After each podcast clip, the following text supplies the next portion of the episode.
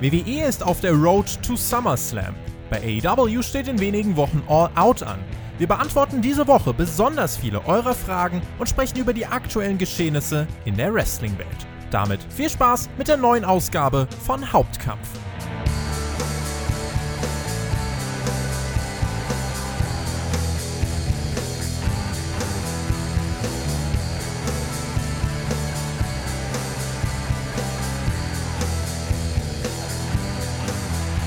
Ihr hört den Spotfight Wrestling Podcast mit einer neuen Ausgabe von Hauptkampf, eurem Wrestling Talk. Und wir gehen in die heiße Phase. Schon am Mittwoch gibt es die nächste Ausgabe von Hauptkampf, denn das nächste Wochenende, das wird mal so richtig voll. Da kommt Samstag die SmackDown Review, die SummerSlam Preview, am Sonntag die Takeover Review, die Dynamite Review. Also ihr seht, äh, wir, wir laufen quasi wirklich über. Wenn ihr nichts verpassen wollt, dann schaut gerne mal auf Patreon vorbei und werdet jetzt Supporter. Es gibt, glaube ich, echt nur wenige Zeitpunkte im Jahr, wo sich das wirklich mehr lohnt.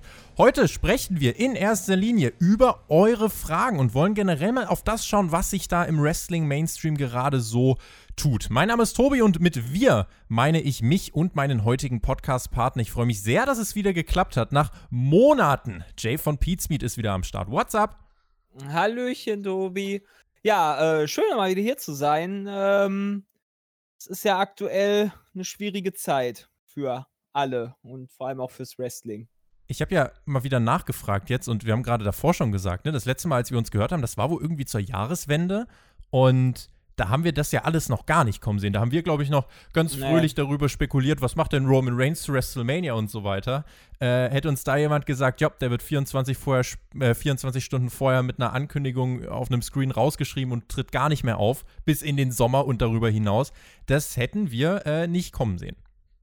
Ja, ja, ich habe mir jetzt äh, vor kurzem die 2020 äh, Prediction äh, von, von Perky angehört. Mhm die ja auch bei euch äh, auf Spotify lief. Und gut, da, kann, da, kannst du natürlich schlecht Corona predikten. Also, ja. äh, aber wir waren gar nicht schlecht, muss ich sagen. Also haben schon viel erkannt. Aber ist auch schwierig. Wir haben auch dieses Jahr wieder eine Prediction aufgenommen. Die läuft schon jetzt auf Patreon. Die kommt dann nächstes Jahr dann äh, auch im August. Und da bin ich mal gespannt, äh, was da so passiert ist. Äh, und ihr könnt ja auf Patreon, also wenn ihr da Supporter seid, könnt ihr da eigentlich immer mal im Jahr wieder reinhören. Das haben Alex, Chris und ich aufgenommen und könnt mal schauen, ob sich die äh, Entwicklungen ja zugunsten unserer Predictions entwickeln oder nicht. Ähm, lass uns doch mal äh, schauen auf das, was gerade im Moment so abgeht. Ähm, es gibt ja, seitdem wir gesprochen haben, einige klare Veränderungen. Wir haben keine Fans mehr. Die Zuschauerzahlen von eigentlich allen Mainstream-Produkten sind äh, nach unten gegangen. Vor allem bei WWE ist man ja wirklich, äh, was die Zahlen angeht, richtig äh, ja, auf Rekordtiefswerte gefallen. Und ähm, der User Nicknack hat äh, uns eine Frage gestellt, äh, eine Frage an dich. Und zwar hat er gefragt, verfolgst du AEW und wenn ja, wie findest du es? Hast du aktuell überhaupt noch Lust, WWE zu schauen? Wie findest du das aktuelle Produkt? Und ich finde, damit können wir ganz gut einsteigen. Wie sah denn dein Wrestling-Konsum jetzt so in den letzten Monaten, vor allem seit Beginn dieser Pandemie aus? Ähm, ja, also zu Beginn war es natürlich schon spannend zu sehen, wie die einzelnen Companies mit Corona umgehen und, und wie sie sich quasi entwickeln. Ja, es ist ja, ne, es ist ja eigentlich von einem Tag auf den anderen. Ich weiß noch genau, wie sie beim, ah, war das irgendein, ich weiß nicht mehr, wie das Saudi-Event war, hieß, aber da waren schon die ersten noch schon so mit Maske äh, im Publikum und das war Mitte äh, ich glaub, Februar, kurz ja. Danach, ja, genau, kurz danach war komplett das ganze Publikum weg. Und äh, da war es dann halt schon spannend zu sehen, wie es war, aber es hat halt super schnell halt auch aufgehört, äh, spannend zu sein, sage ich jetzt mal. Und ähm, es ist, ich gucke jetzt seit 2008, verfolge ich Wrestling, hauptsächlich WWE, muss man schon sagen. Dann kam NXT irgendwann dazu, dann guckt man sich dann so die großen NJPW-Sachen an ähm, im Januar und äh, ja gut, AEW kommt jetzt auch da hinzu. Habe ich mir auch öfters angeguckt und ähm, ja, also es ist jetzt, jetzt im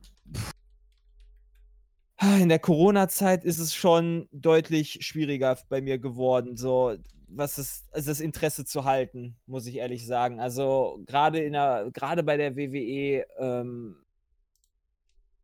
passiert da nicht viel Gutes.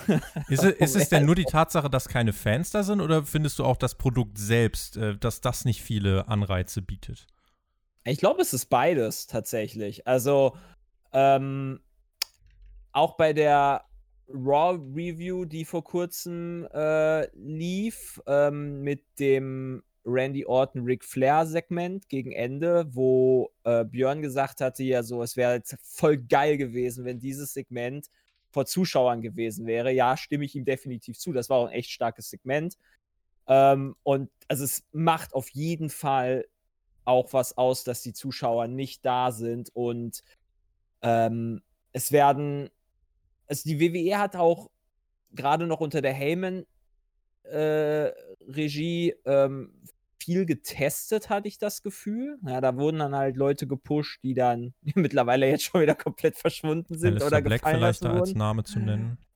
Ja, zum Beispiel. Und ähm, das, da, das ist, da hast du natürlich keinen Anhaltspunkt. Ne? Also das Einzige, was du als Anhaltspunkt dann hast, sind halt die sozialen Medien. Und äh, da ist jetzt die WWE, glaube ich, nicht allzu stark, was das angeht, was ähm, das Filtern und das Aufnehmen von Kritik und Meinungen angeht, bezüglich äh, naja, Social Media und so weiter. Und ähm, im, wenn das Publikum halt da ist, dann siehst du halt, ob, ob da jemand over ist oder nicht. Du kriegst das Live-Feedback, ja.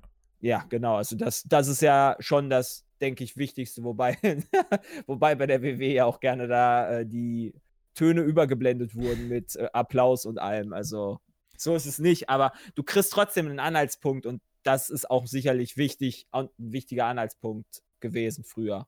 Das jetzt halt logischerweise nicht mehr geht. Das könnte eine spannende Entwicklung jetzt werden. Du hast schon gesagt, diese äh, Reaktion der Fans ist ja wichtig. Jetzt äh, steht der SummerSlam an und äh, wenn ihr diesen Podcast hört, vielleicht hat äh, WWE das Ganze da schon bekannt gegeben, vielleicht auch noch nicht. Man wird mit sehr hoher Wahrscheinlichkeit im Amway Center veranstalten. Das ist eine Halle, da passen 20.000 Leute rein. Die ist 20 Minuten vom Performance Center weg. Die ist auch in Orlando, Florida. Ähm, 20.000 Leute passen rein, man wird aber keine Menschen reinsetzen. Aber WWE soll da jetzt eben viele ja, Ideen haben. Man möchte Fans auf riesigen LED-Boards zuschalten. Es wird auch die Rückkehr äh, sehr wahrscheinlich von den großen TV-Sets geben. Es wird wieder Feuerwerk geben. Und ähm, dann ist die Frage, wird man auch wirklich Publikumsgeräusche einspielen und dann mit, mit Jubel und Buhrufen arbeiten? Es gab ja, wenn du dich erinnerst an das Greatest Wrestling Match ever zwischen Randy Orton und Edge, das war ja wirklich mal so ein Match, wo es richtig in diese Richtung ging, wo man eben Zuschauerreaktionen äh, in der Postproduktion reingeblasen hat. Jetzt möchte man in Zukunft die Shows wieder live produzieren, also stellt sich die Frage, inwiefern das dann noch möglich ist. Aber wenn du das so hörst, große Halle, ähm, Fans, ja zumindest indirekt über den Screen beteiligt, viel Feuerwerk und Live-Produktion und so, ähm, hype dich das, wenn wir in Richtung SummerSlam schielen? Naja, es ist zumindest schon mal wieder eine Veränderung. Und ich glaube, eine Veränderung hat das Performance Center bzw. die WWE halt bitter nötig.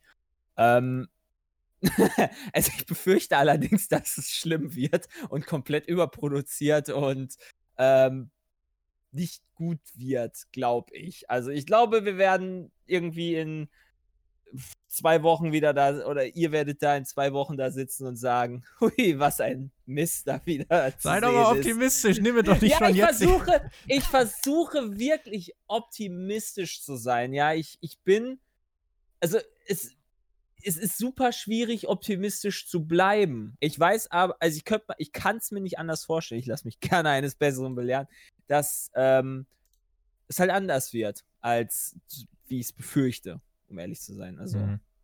Wir werden mal schauen. Also ich will mir jetzt, äh, der Jonathan ist ja immer noch so das, das Flaggschiff der, äh, der, der positiven Laune und der positiven Grundeinstellung, die äh, auch durch alles, was man so erlebt hat, durch Jinder Mahal, Titelregentschaften und so weiter, unerschütterlich geblieben ist. Auch Retribution und Raw Underground haben ihn dann nicht äh, aus dem Konzept gebracht. Ich weiß nicht, inwiefern du das äh, mitbekommen hast. Das sind ja gerade so die zwei großen Dinge, die jetzt zum Beispiel bei Raw passieren. Also Raw Underground, dieser ähm, illegale oder nicht illegale, wie auch immer, Underground Fight Club, wo quasi wirklich solche, solche MMA-Kämpfe gezeigt werden, die dann echt sein sollen. Stellt sich halt die Frage, was ist dann das Pro-Wrestling in der Show? Und es gibt äh, eine neue Gruppierung mit dem Namen Retribution. Das sind äh, maskierte kleine Menschen, die Steine durch zerbrochenes Glas werfen.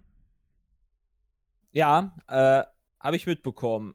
Ähm, ich würde sagen, ja, teilen wir das halt auf. Also so Raw Underground.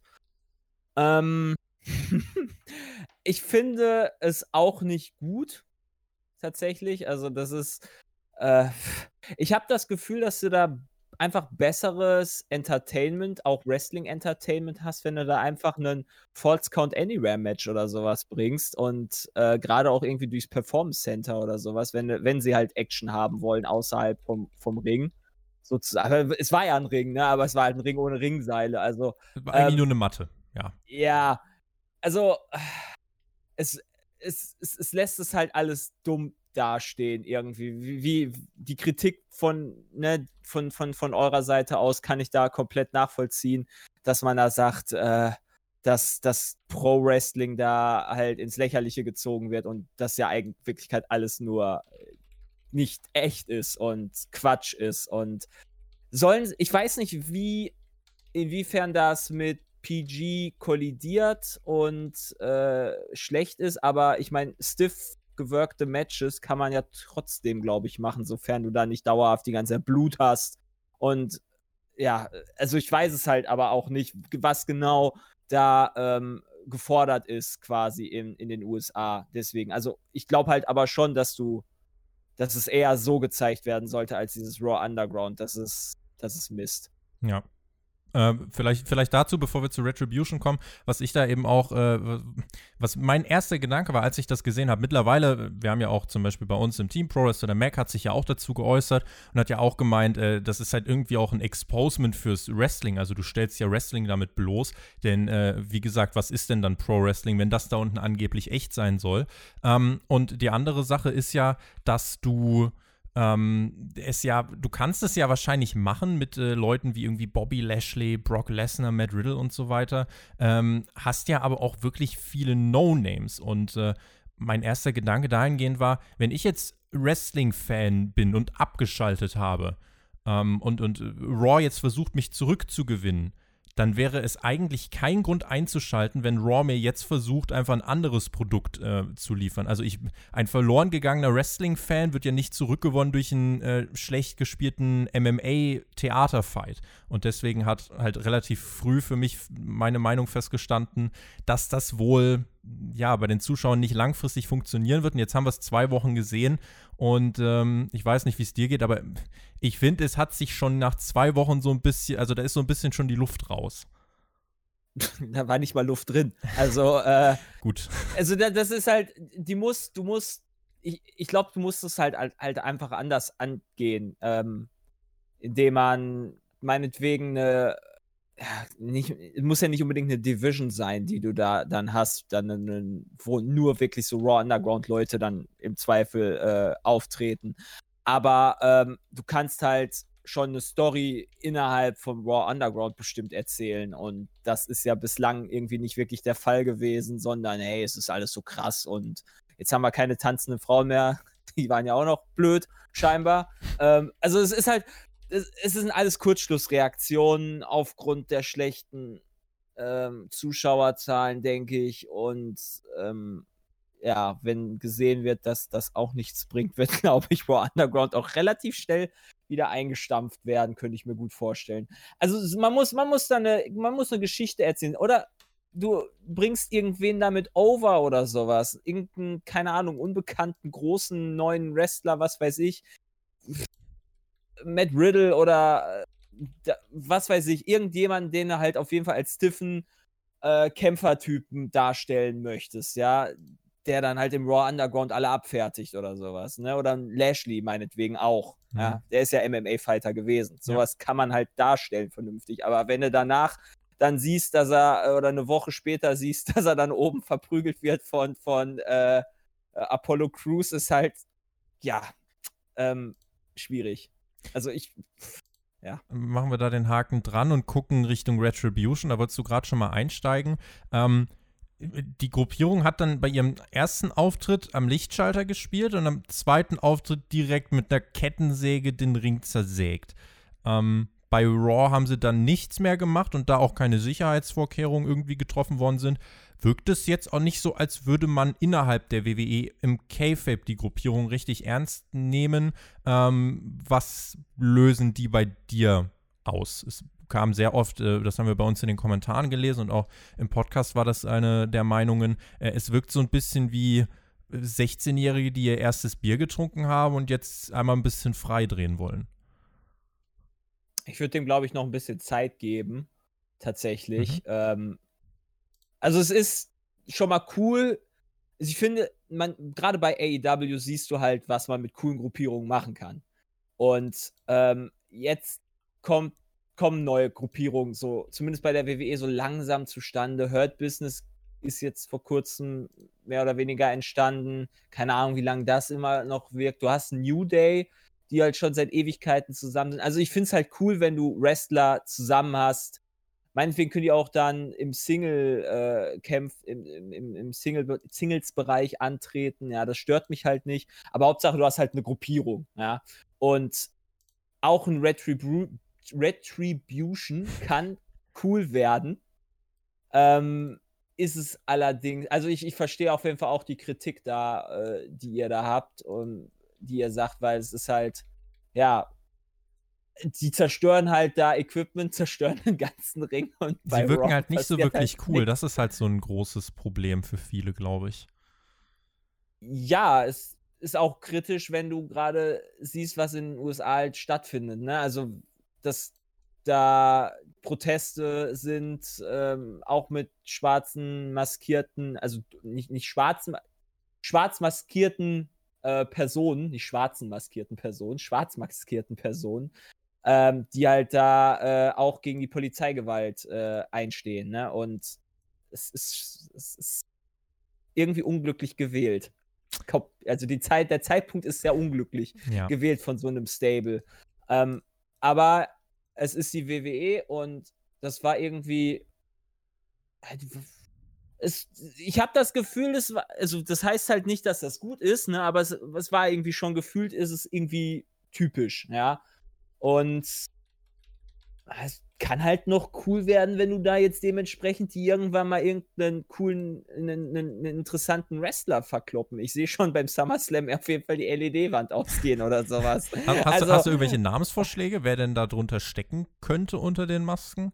Irgendwas, wo du sagst, oh, wenn das jetzt, äh, wenn der jetzt da drunter stecken würde, dann wäre das Stable vielleicht cooler?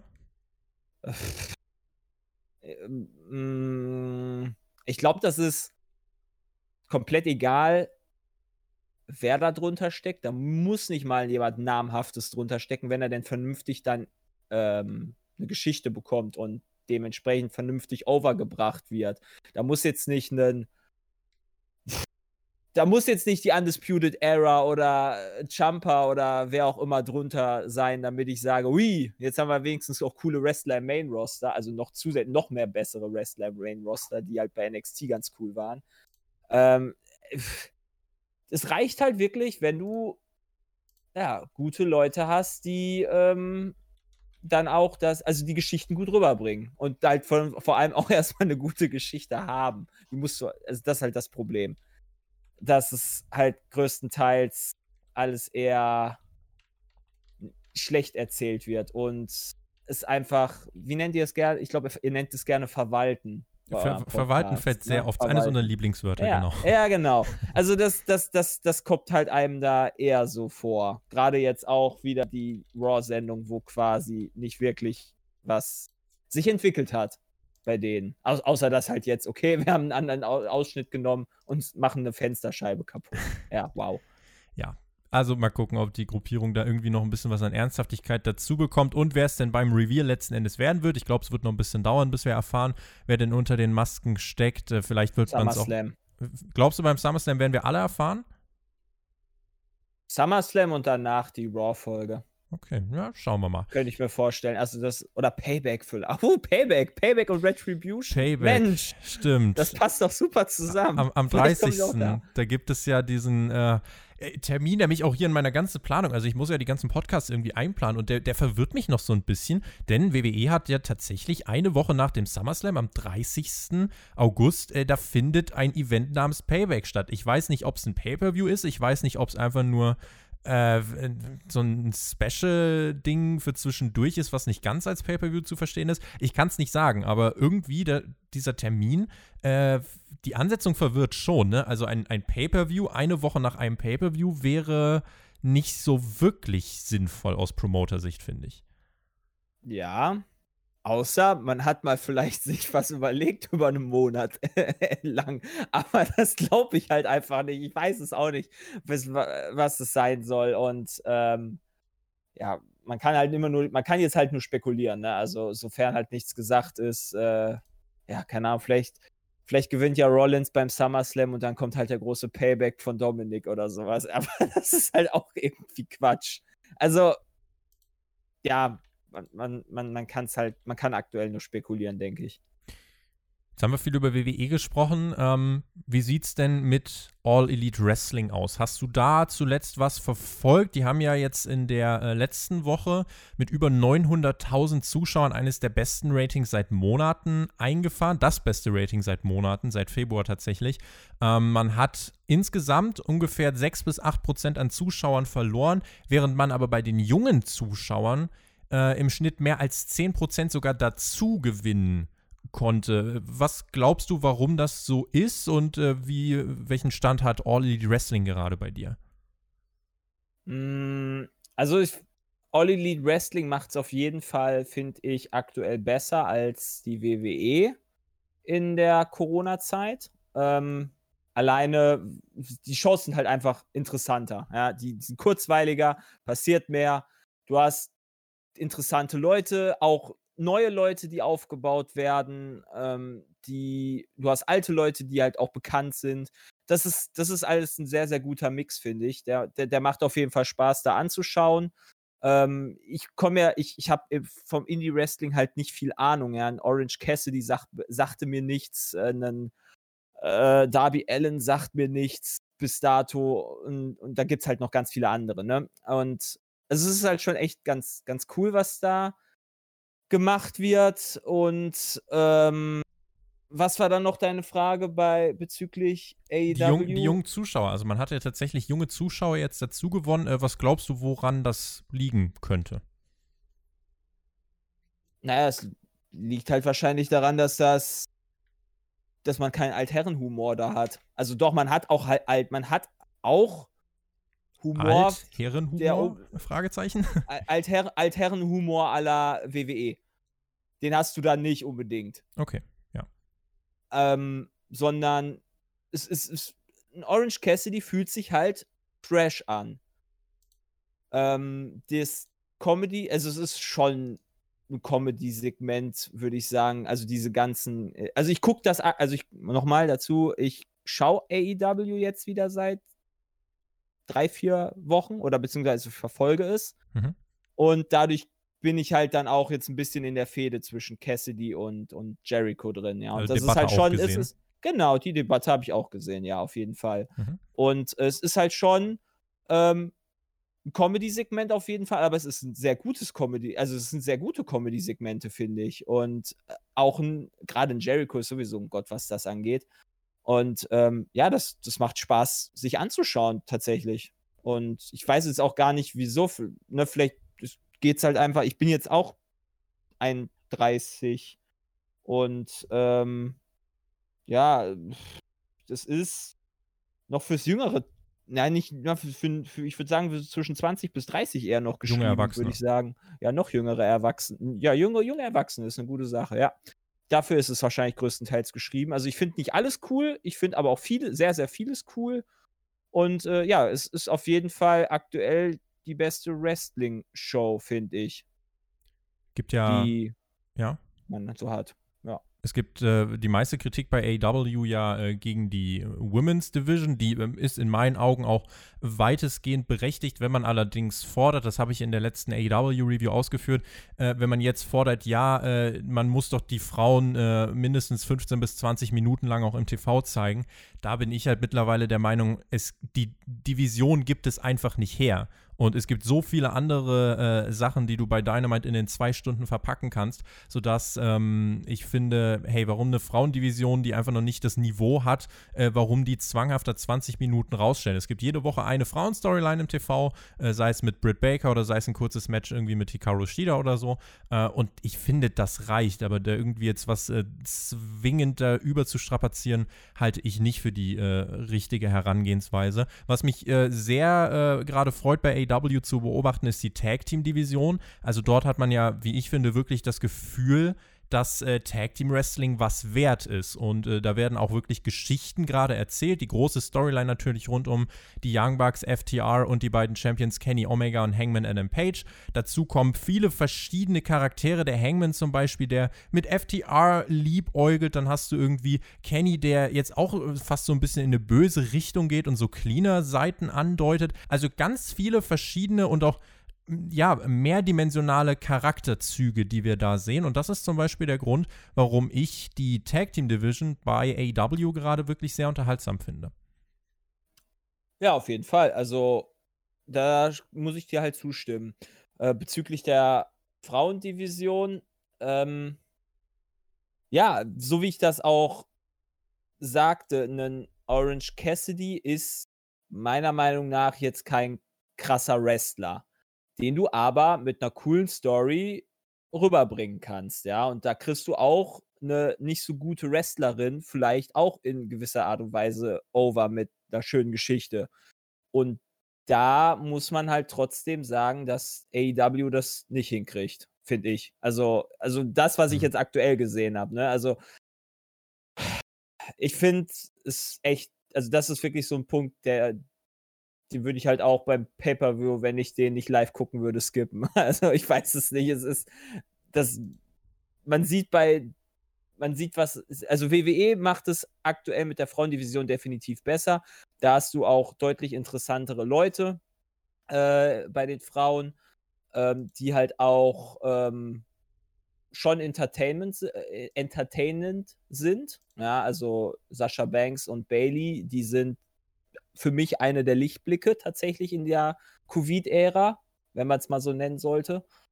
Ähm, und die sorgen auf jeden Fall dafür, dass man halt auch entertained wird. Und äh, ja, Tag Team Division ist halt super. Also da kann man, du hast geile Matches, du hast super Stories. Also das, das ist das, was ja auch AEW damals angekündigt hat, dass sie Tag Team Wrestling groß machen wollen. Da sind sie eigentlich auf einem ganz guten Weg, denke ich. Am Mittwoch gibt es die nächste Folge von Hauptkampf. Da werdet ihr äh, ja auf Patreon auch wieder die Möglichkeit haben, für Themen abzustimmen. Heute wollen wir uns vor allem noch Hörerfragen widmen. Dann ähm, wird das hier, glaube ich, ja, ein ganz kompaktes Paket, was wir schnüren. Auf Patreon hört ihr diese Ausgabe hier dann übrigens auch schon am Freitag. Und es kamen einige Fragen rein. Die wollen wir doch jetzt einfach mal abklappern. Sherlock Wink hat äh, übrigens gemeint, dass wir mit dir mehr junge Zuschauer erreichen als WWE mit seiner Hauptzielgruppe. Geben wir das doch einfach mal als Kompliment so an dich weiter. Sehr gut. ja, ich sag mal so, also ich, unsere Zuschauerschaft ist auch nicht mehr die, tatsächlich die jüngste, die ist auch mit uns gewachsen und äh, also ich würde schon eher sagen, dass wir schon sehr, sehr, also deutlich mehr eher Erwachsene haben als nicht Erwachsene. Das hat sich, das war früher anders. Äh, mittlerweile sind aber auch Leute definitiv höheren Alters dabei. Ich finde das spannend zu beobachten tatsächlich. Also wirklich. Also das hat sich auf jeden Fall auch geändert demografisch. Ja. Ist, ist Pizmeet denn auf TikTok? äh, also ich noch nicht. also ich weiß nicht, ob, ob Peter bei uns einen eigenen Account hat auf TikTok. Ich, ich, habe da ehrlich gesagt, da, das ist mir noch, das ist, da bin ich zu alt für schon. Ich weiß es nicht. Vielleicht bin ich noch nicht zu alt dafür. Vielleicht soll ich mir das irgendwann mal angucken. Aber gerade aktuell so, äh, nee, muss ich gerade aktuell nicht haben. Jonas Badey möchte wissen, wer hat in der Pandemie mehr Stars, äh, Stars aufbauen können? WWE oder AEW? Äh, ganz klar AEW. Äh, ja, habe ich, hab, hab ich ja, denke ich, schon jetzt auch öfters jetzt gerade gesagt. Mhm. Ähm, bei WWE hat man es versucht, aber irgendwie, ja, Drew McIntyre, würde ich sagen. Also Drew McIntyre macht es halt auch echt ganz gut. Der tut mir halt auch leid, dass er sein Championship in der Pandemie-Ära da bekommen hat. Ja. Der wäre auch mit Sicherheit sehr over gewesen an, bei einem Publikum und hätte auch sehr viel Spaß gemacht. Ähm, aber ich glaube trotzdem, dass AEW das letztendlich besser gemacht hat. Aber du hast auch echt nur noch ein sehr, sehr begrenztes Roster bei, bei WWE, finde ich. Auch auf, wegen der Aufteilung der zwei Shows und so weiter. Ja. Also, also du hast da echt nicht mehr. Das dreht sich alles, also bei Raw dreht sich das alles so im Kreis.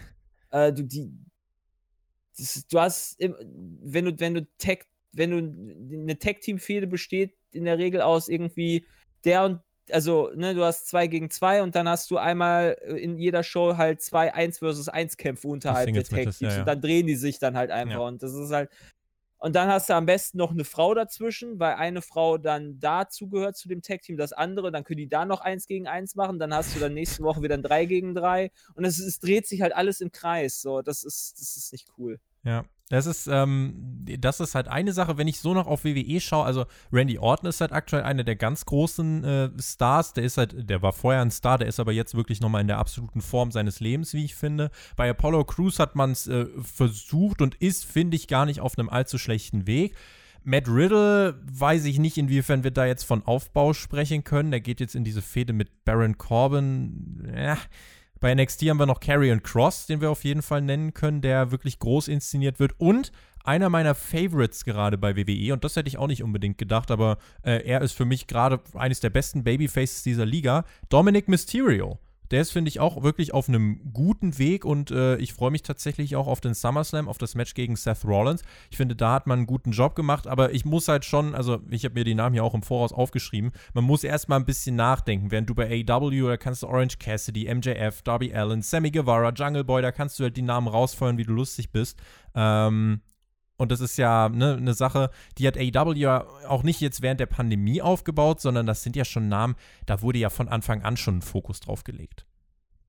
Ja, also ich finde es halt traurig tatsächlich da, also ne, es ist natürlich cool für einen Dominic Mysterio, dass er jetzt halt aufgebaut wird, aber irgendwie finde ich es auch traurig, dass du andere Wrestler, also richtige Wrestler, irgendwie da unter die Räder kommen für einen Sohn einer Legende. Also einen Dominic also ich lasse mich gerne eines Besseren belehren, aber ich bin da ehrlich gesagt noch kein Freund von. Mhm. Ähm, dass das halt, ich glaube nicht, dass das ein geiles Match wird. Sie haben halt wenigstens einen, jetzt das mit den Candlesticks oder was auch immer, die benutzt werden dürfen. Also es wird halt kein normales Wrestling-Match, sondern es wird halt schon eher ein, ein No-DQ oder Extreme Rules-Match oder so. Hauptsache sowas. nicht Eye for an Eye. Das war, boah, hör mir auf, ey. Das war. Ich habe das überhaupt, also ich habe das ja live gesehen. Ich habe das überhaupt nicht gecheckt mit dem Auge. Ich musste das wirklich auf Twitter sehen, dass das, dass, dass da irgendwer dieses, dieses, dieses Auge aus dem 1-Euro-Shop da, das, das Ray in der Hand hatte. Ich habe echt, ich, ich, ich, ich, war sprachlos. Würdest du das also Freunden zeigen? äh, äh, nee da zeige ich coolere Sachen. Also da zeige ich lieber, denn dann gehe ich irgendwie bei Delf Melzer äh, auf die Sterneliste und suche mir da vernünftige Matches raus. Ja. Die ich denen zeigen würde, wenn ich Wrestling zeige. Also das definitiv nicht. Aber schon irgendwas, was. Also Comedy-Segmente kann man halt schon definitiv zeigen. Klar. Aber äh, das war halt kein Comedy, das war, das war einfach nur traurig. Er hat ihm das Auge rausgedrückt. Das war äh, ganz äh, brutal. Ja, vor allem, er drückt, er drückt den Kopf gegen die Treppe rein und wo ploppt denn das Auge raus? Nach innen? Es ist, ist so. Es, oh, ja, nee. jetzt komm doch mal nicht mit Physik hier an. Das, oder oh, Biologie, das, das, ist ja alles. Oh, das war. Genieß die das Show. War echt schlecht. Das war echt schlecht. Lukas fragt uns, wie steht ihr im Großen und Ganzen zur Rückkehr von MVP? Ist mein absoluter Lieblingswrestler und ich finde, am Mike ist er auch stark. Ist MVP für dich denn eine Bereicherung bei WWE gerade? Der erste Pay-per-View, den ich mir jemals, glaube ich, angesehen habe, war der Royal Rumble, wo Mysterio gegen MVP um den United States Championship gekämpft hat. Sind wir irgendwo 2008 oder so, glaube ich. Ja, ne? genau das müsste ungefähr so gewesen sein. Sehr gut. Ja. Und äh, ja, MVP ist einer meiner Wrestler auch aus der ersten Zeit, wo ich damals Wrestling angefangen habe zu gucken. Ich fand ihn damals eigentlich schon ganz cool. Äh, wrestlerisch ist er natürlich, ne, er ist halt älter geworden. Er ist, äh, war nie jetzt der krasse Wrestler, technische Wrestler oder sowas, das nicht. Aber ich fand ihn am Mike eigentlich immer ganz cool und ich finde ihn jetzt halt auch. Er ist auf jeden Fall, doch, er ist eine Bereicherung für die WWE, finde ich. Schon. Ich muss, ich muss sagen, am Mike ist er stark und ich fand auch ihn als Manager von Bobby Lashley, fand ich ihn wirklich cool. Also in dieser Fehde gegen Drew McIntyre äh, mit Lashley da äh, und, und MVP, das, das hat mir schon was gegeben. In Wrestling-Matches oder gar Titel-Matches, sage ich dir, brauche ich ihn jetzt aber im Jahr 2020 nicht, weil du hast vorhin schon angesprochen, äh, es gibt so viele, so starke Wrestler und das Roster von WWE ist ja so gut wie nie zuvor. Ich glaube, dann, dann könnte man da sich anderen Namen widmen im Jahr 2020 als MVP. Ja, bei WWE liegt der Fokus aber eher auf Entertainment und auf, auf Redegewandtheit, glaube ich als halt auf Wrestling, auf, auf Wrestling-Skill. Sonst würdest du nicht immer Goldberg oben sehen oder wen auch immer. Also, äh, es ist. Das passt halt schon rein, finde ich. Auch die Fehde gerade aktuell. Es wird ja, es ist eh ein, ich, ich gehe mal davon aus, dass es eh ein Übergang ist für, äh, ne, für, für einen Kampf zwischen Lashley und äh, Apollo. Apollo Crews. Ja, also das macht, ja genau, also das macht halt nur Sinn und der wird jetzt wahrscheinlich, also Apollo wird jetzt hoffentlich auch dann gewinnen. Nicht, dass es wieder hin und her geht. Aber äh, ich fand das, also das, wie, wie, der, wie, der, wie der Titelgürtel reingebracht wurde, wie MVP jetzt ein bisschen verarscht wird damit, dass er da den bezahlt hat und so weiter. Das finde ich eigentlich schon alles ganz cool. Und, und, und ich finde das gerechtfertigt, meinetwegen auch einen Titel um, äh, einen Kampf um mit Card-Titel. Das finde ich okay. Nalon fragt äh, gleich mehrere Dinge. Äh, wir picken uns eine Sache raus. Äh, sollte man den Mittwochabendkrieg, den Wednesday Night War, sollte man den lieber beenden? Hm. also aus NXT-Sicht und aus NXT-Fansicht äh, würde ich gerne wieder das alte NXT zurückhaben. Von daher ja, sehr gerne. Ähm, ich glaube, es ist trotzdem auch für beide Companies nicht schlecht. Also gerade AEW kann sich da sehr schön hochziehen und schafft es immer wieder, die WWE zu triggern. Ähm, nicht nur mit NXT, Mike, wie ist der Mike Kyoda? Mike Kyoda ist der Referee, genau. Ja, genau, ist jetzt wieder zu, ist, ist jetzt zurück wieder auf dem Bildschirm, aber bei AEW ist auch wieder so klein. Also es ist einfach, es sind so viele Haken, die da kommen von, von AEW, kleine Spitzen. Ähm, die schon die, also ich, ich wäre als Vince McMahon oder wer auch immer da sich das anguckt als Verantwortlicher, der irgendwie Vince auch mal AEW. Vince guckt sich keine AEW ja, okay, an, das der, kann ich dir sagen. Okay, ja, gut, okay, dann halt irgendwer anders. Äh, ich wäre auf jeden Fall getriggert, muss ich ehrlich sagen. Und ähm, die machen das ganz gut.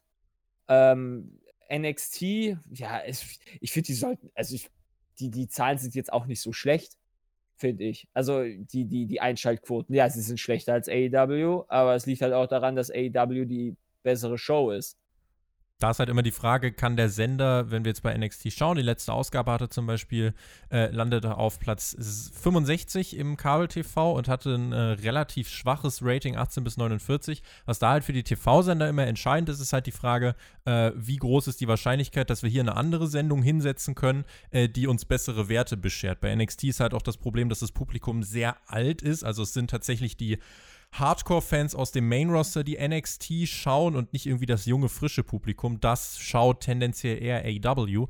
Ähm, es war ja eine, eine Sache im Monday Night War, der ist ja auch so groß geworden, eben durch diesen Wettkampf von WCW und äh, WWE bzw. WWF. Das hat ja damals wirklich auch äh, Headlines generiert und hat es ja auch in die Medien geschafft. Äh, und hier ist es ja jetzt auch so, wie du sagst, das schafft es halt in die äh, also ab und zu schafft es das in die, in die Medien, wenn AW da irgendwie die besten Werte seit Monaten holt zum Beispiel. Aber, und auch das hast du angesprochen, es ist halt eher immer pro AW. Also aus NXT-Sicht weiß ich nicht, äh, wo das Problem liegen sollte, wenn man sagt, komm, wir senden lieber am Donnerstag statt am Mittwoch äh, direkt gegen AEW. Aber damit müsste WWE sich irgendwie eingestehen, dass die Mission äh, von NXT AEW dazu schlagen, dass die ja gescheitert ist. Und bei WWE ist man nicht so gut darin, Fehler zuzugeben, würde ich jetzt mal denken. Man muss einfach eine bessere Story bringen. Bessere Stories bringen. Das ist. Also, ich, ich persönlich denke mir halt immer, das kann gar, also eigentlich kann es gar nicht so schwer sein, vernünftig Stories reinzubringen. Und ein Wrestler wird ja, also dass man dann halt auch scheinbar so ähm, resistent ist gegen äh, Vorschläge von Wrestlern diesbezüglich. Ja, die werden ja auch eine Vorstellung haben von ihrem Charakter, wie sie ihn über, rüberbringen wollen. Und ich habe halt, man hat halt auf jeden Fall gerade bei WWE, vor allem im Main Roster, das Gefühl, dass sie halt einfach da drauf scheißen.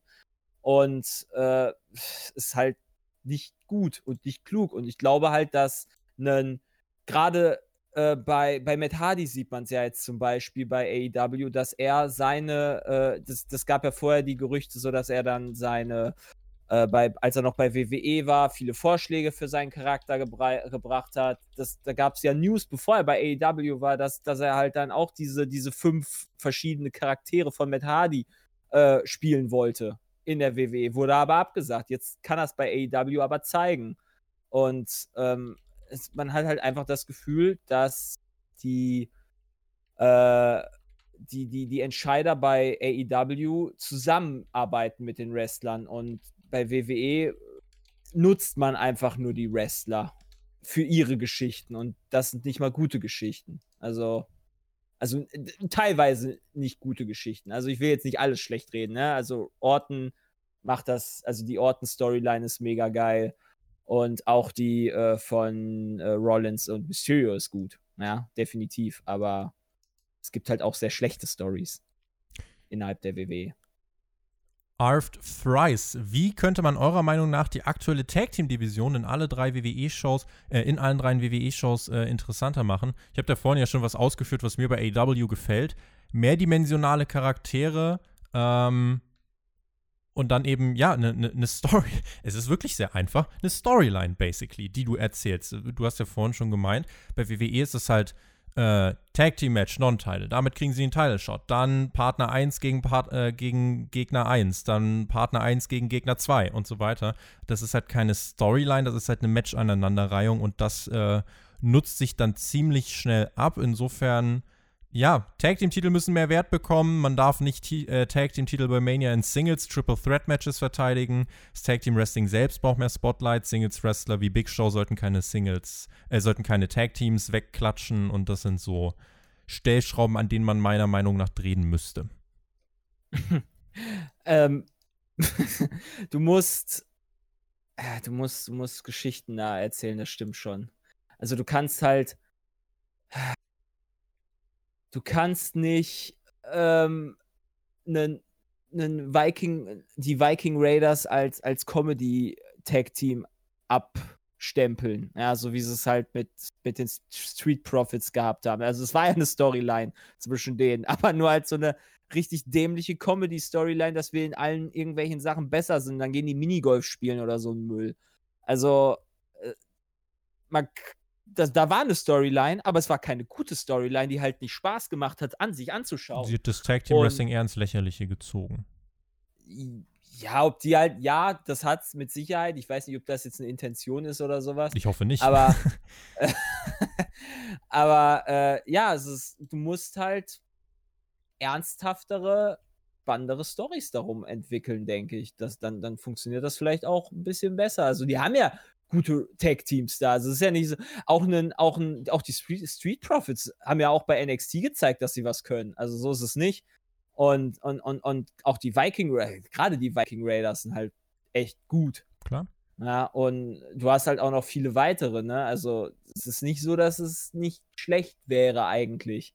Aber die Storys sind halt einfach kacke. Ich glaube, die beste Tag Team Fehde, an die ich mich erinnern kann, war wirklich zwischen den Usos und New Day. Da war es auch so, dass die äh, bei den Pay-per-Views richtig, richtig starke Matches rausgehauen haben. Zum Ende wurde das auch dann eher zu so einer Matchserie, aber da gab es mal diese, diese Promos im Ring, da gab es mal ein bisschen Persönlichkeit, da gab es ein bisschen Charakterentwicklung und das fehlt halt im Moment sehr. Und äh, sorry, aber wenn jetzt halt einem der Viking Raiders eine Fleischkeule durch die Luft zufliegt, dann ist das für mich halt eher Kasperle-Theater als eine Charakterentwicklung. Ja, das stimmt. Gerald Glaser hat gesagt, ist zwar keine Frage zu den aktuellen News, aber wenn ein Gamer zu Gast ist, würde mich interessieren, welches sein Lieblings-Catch-Game ist, Jay. ähm, also ich habe halt immer ganz gerne mal die WWE 2K-Teile gespielt. Also das erste, was ich tatsächlich gespielt habe, war SmackDown. Nee, das allererste, was ich jemals gespielt habe, war irgendein Wrestling-Spiel auf dem Super Nintendo. Ich weiß aber ehrlich gesagt nicht mehr, welches das war. Das war auch schon sehr, sehr alt. ja, davon gehe ich aus. Dann, was mich tatsächlich zur WWE gebracht hat, war, war es PlayStation 2 oder 3, ich weiß es nicht mehr, auf jeden Fall SmackDown vs. Raw.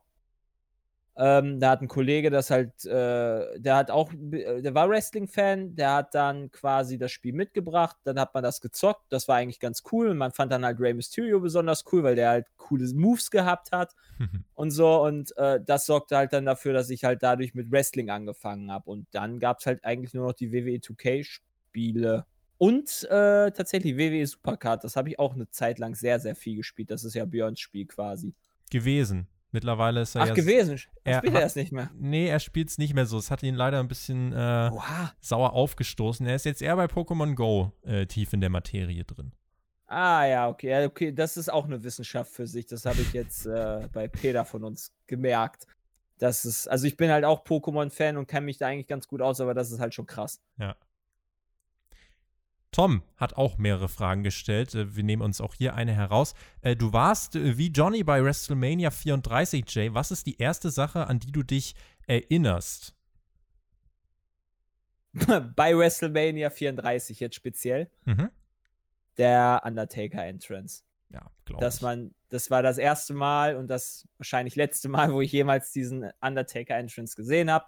Das war geil das hat Spaß gemacht und es war einfach eine, war eine sehr, sehr coole Erfahrung, äh, das mal da zu sehen. Also du, du kriegst nicht sonderlich viel da von dem Match mit, muss man, also du sitzt da eigentlich schon zu weit weg, aber die gesamte Show, das Feeling, äh, die Zuschauer, die alle, also die Amerikaner, die da richtig Bock drauf haben. Wir hatten, ich erzähle, ich war da mit äh, Dalukat, mhm. auch noch YouTuber, ähm, und äh, wir sind dann von 2K eingeladen worden. Das heißt, wir hatten da auch noch ein paar Leute von 2K dabei. Das war echt eine schöne Truppe. Und ich kann mich da immer noch an den einen Typen erinnern, der jede, also wirklich jede Möglichkeit genutzt hat, um irgendwie an Bier zu kommen dort, bis das Bier aus war. Das war so geil. Er war halt richtig, er war wirklich sturzbetrunken, er war so besoffen. Er konnte irgendwie nur noch die Hand heben, als dann der Typ vorbeikam, um das Bier wieder aufzufüllen. er hat sich so die Kante gegeben, also der hat nichts mehr mitbekommen, wirklich gar nichts mehr. War Aber das ist immer, denn so schlimm? ja, nee, eigentlich nicht. Eigentlich war es ganz cool. Ja. Ähm, hat mir nur damals das, das Bein gebrochen in der Nacht. Aber das, das ist was anderes. Das ist nicht die erste Erinnerung gewesen. Nee, nee, nee, nee, nee, definitiv nicht, nee. Aber es war halt geil, einfach diese ganze äh, WrestleMania Week da, äh, in, inklusive von NXT Takeover. Ich habe ja, das war ja, glaube ich, sogar noch das beste Take, also das ist für mich persönlich das beste Takeover, was ich je gesehen habe. New Orleans, mit, mit ja. New, Takeover New Orleans. Das war einfach nur so bombastisch geil. Also, ähm, das, das werde ich mein Leben lang, glaube ich, nicht vergessen, diese ganzen äh, Eindrücke, die man da hatte. Ja, und dafür ist man ja auch ein Stück weit Wrestling-Fan. Ich habe äh, überlegt, ob ich jetzt äh, nächstes Jahr so mit WrestleMania und Hollywood und so, äh, ob ich das denn mal in Angriff nehmen sollte, weil bei mir steht es noch aus und es ist auf jeden Fall ein Punkt auf der Bucketlist. Aber aufgrund der aktuellen Entwicklung, da ich mir relativ sicher bin, dass WrestleMania äh, nächstes Jahr nicht mit 80.000 in einem brandneuen SoFi-Stadium äh, stattfinden wird, ähm, glaube ich, schiebe ich die Pläne mal noch ein Jahr nach hinten, mindestens. Äh, aber ja, ist auf jeden Fall eine Sache. Also, wenn man wirklich Wrestling-Fan ist, eingefleischter Wrestling-Fan seit vielen Jahren, dann ist WrestleMania eine Sache, die musst du eigentlich mitnehmen. Wie lange gehen die TV-Verträge noch mit Fox? 2024 laufen die aus. Man muss sich aber beeilen, bevor die WWE da pleite ist. dass du nochmal ein WrestleMania mitnimmst. Ich finde es cool, dass du das ansprichst, denn äh, Danny Soller hat uns eine Frage gestellt. Moin ihr zwei, es freut mich, Jay, nach langer Zeit mal wieder im Podcast zu hören. Meine zwei Fragen, werden die TV-Deals von AEW und WWE von den Geldern her noch steigen oder eher sinken? Und werden auf lang, äh, langfristige Sicht andere Wege zum Konsum von Wrestling, zum Beispiel VOD oder YouTube, den Fernseher ablösen und vielleicht noch mehr Geld einbringen? Ich habe äh, mir die Frage mal durchgelesen und habe so ein bisschen äh, mir meine Gedanken dazu gemacht. Also Streams äh, in diesen offiziellen Sender-Apps, die werden ja mittlerweile sogar auch wirklich in diese Nielsen-Ratings, äh, die werden damit einbezogen. Also das ist in den Ratings aktuell schon eine Komponente und wird registriert. Richtig ist, die meisten Sendungen im Kabel-TV, die tendieren eher nach unten, wobei mittlerweile einige Senderdurchschnitte auch wieder ein Stück weit steigen. Also es ist kein konstantes Aussterben des Kabel-TVs, zumal WWE mit Fox ja einen Sender hat, der kein klassisches Kabel-TV ist, sondern wirklich ein Network. Also Network Television, das äh, ja den großen Unterschied hat zu Fox, äh, der, der große Unterschied von Fox zu TNT oder dem USA Network ist eben, dass es in 30 Millionen mehr Haushalten zu sehen ist. Also wenn man sich dann jetzt fragt, die TV-Gelder steigen sie, sinken sie, äh, ich habe es vor einigen Wochen schon mal ausgeführt, wenn sich der Trend jetzt aktuell hält und AEW zum Beispiel Raw und SmackDown in den Zielgruppen mit den jüngeren Fans konstant schlagen sollte, dann haben die TV-Sender in zwei, drei Jahren, wenn dann verhandelt wird, haben sie eine Wahl. Entweder du nimmst AEW, was bessere Ratings in den jungen Zielgruppen erreicht und insgesamt mal mindestens 100 Millionen US-Dollar billiger sein dürfte von den Lizenzen her, ähm, oder du hast WWE, wo du weißt, da ist eine loyale Fanbasis, die aber auch schon jetzt Mitte, Ende 50 ist. Ähm, plus es ist sehr teuer. Und da muss man ganz einfach, da kommt es auch darauf an, wie wird verhandelt. Ähm, ich bin mir im Moment relativ sicher, dass äh, Raw und SmackDown, wenn sie ihre aktuellen Quoten halten, dass die TV-Gelder da eigentlich nicht äh, steigen sollten. Äh, und bei AEW wird es halt davon abhängen, wie der Trend sich entwickelt. Also wer hätte nach zehn, äh, zehn Monaten gedacht, dass sie äh, tatsächlich schon Raw und SmackDown in Zielgruppen wirklich teils deutlich schlagen. Das hätte eigentlich selbst der größte Optimist nicht gedacht. Und insofern, äh, gerade weil die Medienbranche sich sehr schnell entwickelt, ist es da schwierig, Prognosen abzugeben. Äh, ich glaube, das Kabel-TV wird das Medium bleiben, in dem, äh, über das wir auch in drei, vier Jahren sprechen. Ähm, ich glaube, wir werden nicht mehr über diese exorbitanten Zahlen sprechen. Ich glaube, wirklich spannend wird die Diskussion einfach äh, die Zielgruppen. Ich glaube, das ist einfach eine Sache, die wird immer mehr in den Fokus geraten. Es geht im Wrestling nicht ums Jetzt, es geht im, äh, im Wrestling darum, wie du die Zuschauer morgen dazu bewegst, einzuschalten. Und ähm, da ist AEW im Moment auf einem Weg, der zu spannenden Verhandlungen führen könnte. Das als kleiner Ausflug in mein Lieblingsthemengebiet der TV- und Ratinglandschaft. Ja, also ich kann jetzt nicht, also ich habe dazu nicht die Fähigkeiten, glaube ich, und die Einsicht zu predikten, ob jetzt irgendwie Fernsehgelder runter oder höher gehen oder was auch immer. Ähm, ich kriege halt auch immer nur die Ratings mit, wenn du sie postest, ja. Ähm, die interessieren mich halt persönlich auch eher weniger, weil entweder interessiert mich die Show oder halt nicht. Und äh, aber ich persönlich sehe na, muss ich natürlich auch, weil, äh, naja, als YouTuber beziehungsweise als äh, Streamer auf Twitch ist man natürlich dann eher pro VOD beziehungsweise pro Stream ähm, drin und äh, da würde ich mich natürlich freuen, wenn so ein AEW vielleicht irgendwann mal auf Netflix laufen sollte oder sowas. Das wäre natürlich richtig nice. Und ähm, könnte ich mir, also könnte ich mir halt in Zukunft vorstellen. Ich denke halt, dass die Zukunft tatsächlich das Streaming, fern, äh, das Streaming ist von äh, Serien oder wie auch immer. Warner Media das, hängt ja auch mit. geht dir die Tendenz hin. Warner Media hängt ja auch mit HBO zusammen. Ich, äh, hat HBO nicht auch irgendwie, äh, die hängt doch auch in der ganzen Streaming-Geschichte so ein bisschen mit drin, meine ich. H. HBO ist aber, also zumindest kann man bei die ganzen, also in Deutschland kann man zumindest die ganzen HBO-Serien auf Sky sehen. Mhm. Also keine Ahnung, ich glaube nicht, dass sich Sky nochmal das die WWE antut. Ich bin mir aber nicht sicher. Ja, haben ja in einigen Ländern schon die Verträge mit WWE aufgelöst und zeigen stattdessen ja, AEW, ja, genau. hier in Deutschland zum Beispiel ja auch. Ja, genau, deswegen. Aber äh, ich bin ja da schon, ich bin ja da aktuell sehr froh darüber, dass halt der Zone äh, in Deutschland äh, Raw und SmackDown zeigt, ja. Und äh, da würde ich mich halt auch freuen, wenn, äh, gut, NXT kann man ja über das WWE Network sehen. Mhm. Und ich würde mich halt auch freuen, wenn AEW ähm, besser on Demand äh, zu sehen wäre. sei es auf der Zone, sei es auf äh, Netflix oder keine Ahnung, welche Plattform da es gibt. Das ist mir egal. Da, da kann man sich im Zweifel überlegen, ob, ob, ob es dann einem wert ist, äh, dafür dann halt dann Monatskosten auszugeben. In Deutschland für. ist ja generell so, da läuft es ja wirklich nur auf TNT-Serie, dafür braucht man dann wieder Sky. Äh, also genau. da, da, kommt man nur übers Bezahlen legal dran. Ansonsten hast du äh, Fight TV Plus, was man über ein VPN, das ist ein rechtlicher Graubereich, äh, da könnte man es dann abonnieren. Ähm, das ist so, ja, in Deutschland finde ich, äh, muss eigentlich mit dem nächsten TVD irgendwas an der, Ver an der Verfügbarkeit gemacht werden. Äh, und wenn es dann irgendwie auf Tele 5 oder so läuft, äh, oder halt von mir aus auch auf The Zone, whatever. Äh, aber das wäre ganz wichtig, auch für den deutschen Markt, dass AW da irgendwie eine andere Zugänglichkeit ähm, bekommt, als da wirklich übers äh, Pay-TV äh, und, und, irgendwelche Sender von Sky. Ähm, deswegen, ja, bin ich mal gespannt, ob da noch was kommen sollte. Jerome hat uns noch was gefragt. Das äh, würde ich sagen, nehmen wir mal als letzte Frage noch mit rein, bevor wir hier den Deckel drauf machen. In letzter Zeit lese ich vermehrt kritische Kommentare bezüglich Codys Titelverteidigung und der häufigen Siege. Was haltet ihr davon, dass aktive Wrestler starken Einfluss auf ihr Booking haben bzw. sich selbst in Spots booken können? Findet ihr das okay oder sollte man eurer Meinung nach die Booker und Wrestler strikt trennen, Jay? Äh, wenn ich das, wenn ich das jetzt richtig so sehe, ist der, ist Cody auch CEO oder COO EVP. oder EVP. EVP? Executive ja. Vice President. Okay, dann halt das. Auf jeden Fall hat er, hat er halt äh, Macht innerhalb äh, der A von AEW. Und ich, ich finde das halt voll okay. Also, es passt ja auch gerade so. Also, es ist ja nicht so, dass es irgendwie komplett äh, Quatsch-Booking ist bezüglich Cody. Er wird ja auch ich denke, irgendwann eine Entwicklung haben noch. Dass er, irgendwann wird er das, irgendwann wird er verlieren. Schauen, wie dann sich sein Charakter weiterentwickelt.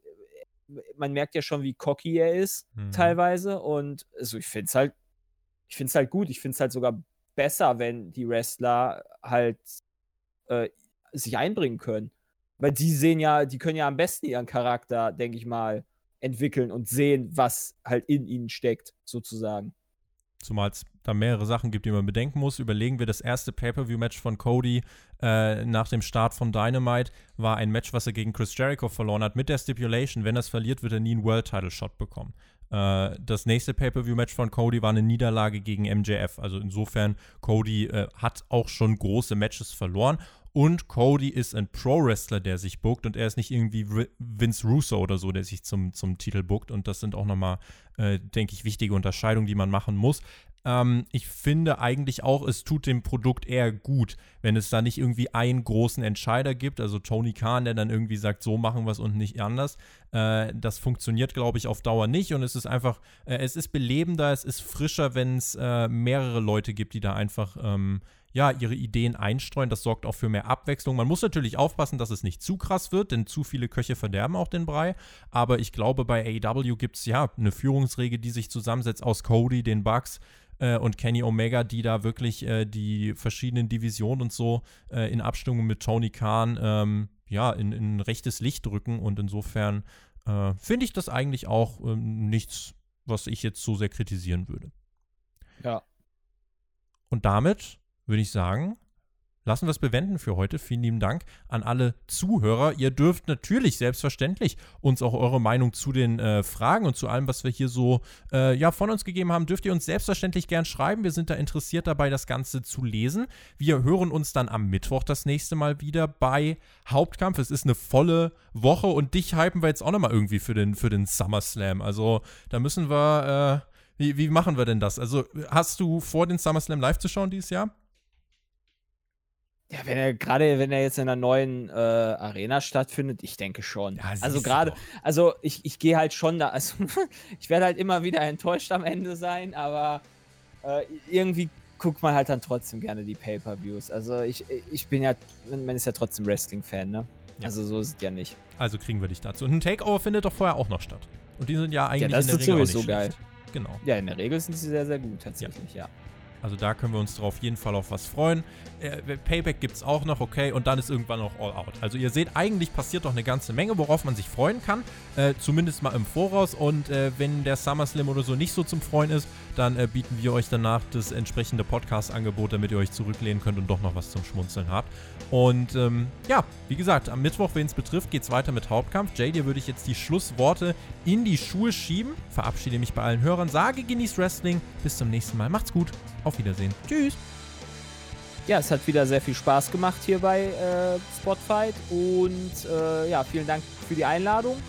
Und äh, vergesst nicht hier äh, die äh, Bewertung äh, hoch zu raten, ne? Hier 5 Sterne und so weiter ankreuzen. Ihr wisst das ja bei Spotify und Co. Ciao!